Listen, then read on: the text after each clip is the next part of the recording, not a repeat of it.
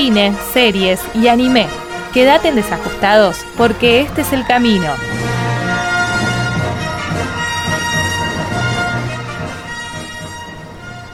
Muy bien, gente, hemos llegado finalmente a cine y series. Primero que nada, les voy a hacer un comentario. Fueron los Oscars. Los más aburridos de la historia, según todos. Pasó ¿Por sin pena ni gloria. O sea, ¿por qué? Porque no conocimos ninguna película. Siempre pasa lo mismo. Pero a ver, el año pasado. El año pasado. Sí, a ver, para. 2020, inicio del 2020, sí, hubo Oscars Sí, hubo normales. Me acuerdo que fue. Ah, fue justo el día antes de entrar a trabajar eh, por primera vez. Miren, o por primera vez en este trabajo nuevo, ¿no? Eh, y me quedé hasta tarde. Y justamente la muy gran ganadora película fue Parásitos, Parasite, eh, haciendo historia en el mundo eh, de las premiaciones y obviamente en el mundo de Hollywood. ¿Por qué? Porque estaba ganando a mejor película, mejor director y mejor guion una película extranjera, o sea, coreana encima Claro. eh, que tiene subtítulos, o sea que no está doblada a ningún lenguaje. Bueno, una cosa que volvió locos a todos y a todas. Esos fueron los Oscars 2020, los Oscars 2021 pasaron sin pena ni gloria. ¿Por qué? Porque no conocemos casi nada de las películas. Al no haber cine también no hubo películas en las cuales nosotros digamos, bueno, no sé, la vi. Creo que lo único más conocido es que Soul, película de Disney, ganó mejor animación, que es lo de siempre. Disney siempre gana animación, o sea, está como cantadísimo, eso no, no había ni que pensarlo. Pero bueno, eh, o sea, literal, eh, son películas que al parecer están muy buenas, pero no han llegado o recién las tenemos disponibles en plataforma de Netflix ahora, que te dice ganó premio Oscar 2021. Claro, esa no es la gracia. La gracia es verla antes, Dios. Así que la realidad es que no voy a hacer ningún comentario porque no tengo eh, un sustento para decir sí sé sobre lo que estoy hablando. Así que no me gusta hablar. Fue muy de nicho el Oscar. Claro. Fue muy de nicho. Era como, bueno, estaban hablando No Land o eh, Judas y el Mesías Negro. Y vos decís, Sí, eh, eh. Está bien, pero no las vi. No, ¿Dónde las veo? Y no, porque Claro. todavía no llegaron. Entonces, ¿para Eh, qué? es todo un tema. Si bien eh, la ceremonia tuvo sus dos partes, hubo gente que estaba eh, fuera del el edificio y otra gente que sí estaba en presencia.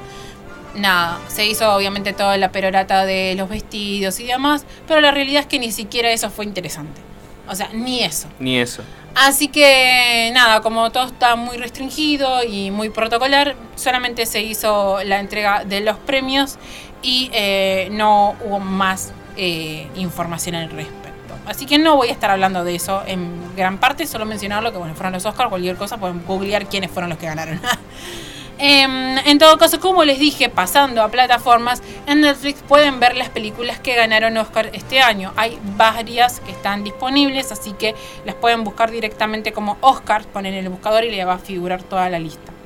Pero sacando eso, vamos a seguir eh, con eh, lo que nos compete. Recomendaciones fuera de lo común, les voy a decir de alguna manera. ¿Por qué?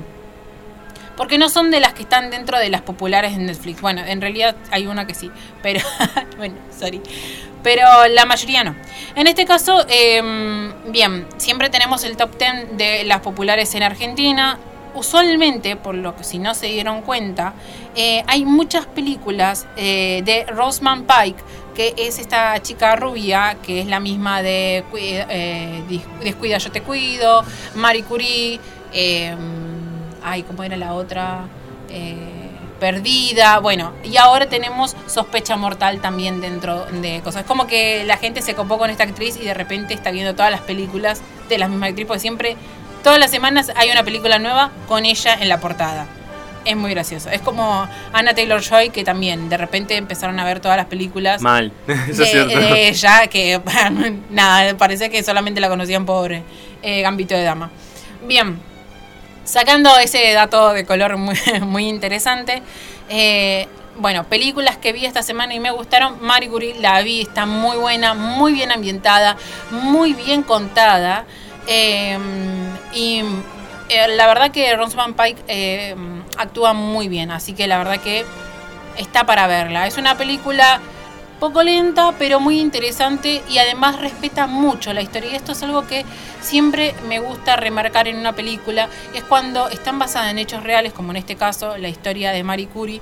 eh, justamente me gusta mucho cómo eh, cuando cuentan y respetan la historia. Ustedes buscan la historia de ella y van a ver que es exactamente la misma que se cuenta en eh, la película, sacando algunos detalles como por ejemplo el hijo que perdió, que fue entre medio de las dos hijas, y algunos otros detalles mínimos, pero que no varían en cuanto a eh, la película en sí. Seguido de eso vi una serie que se las vuelvo a recomendar porque el público se renueva y además porque es como que pegué maratón de lo mismo.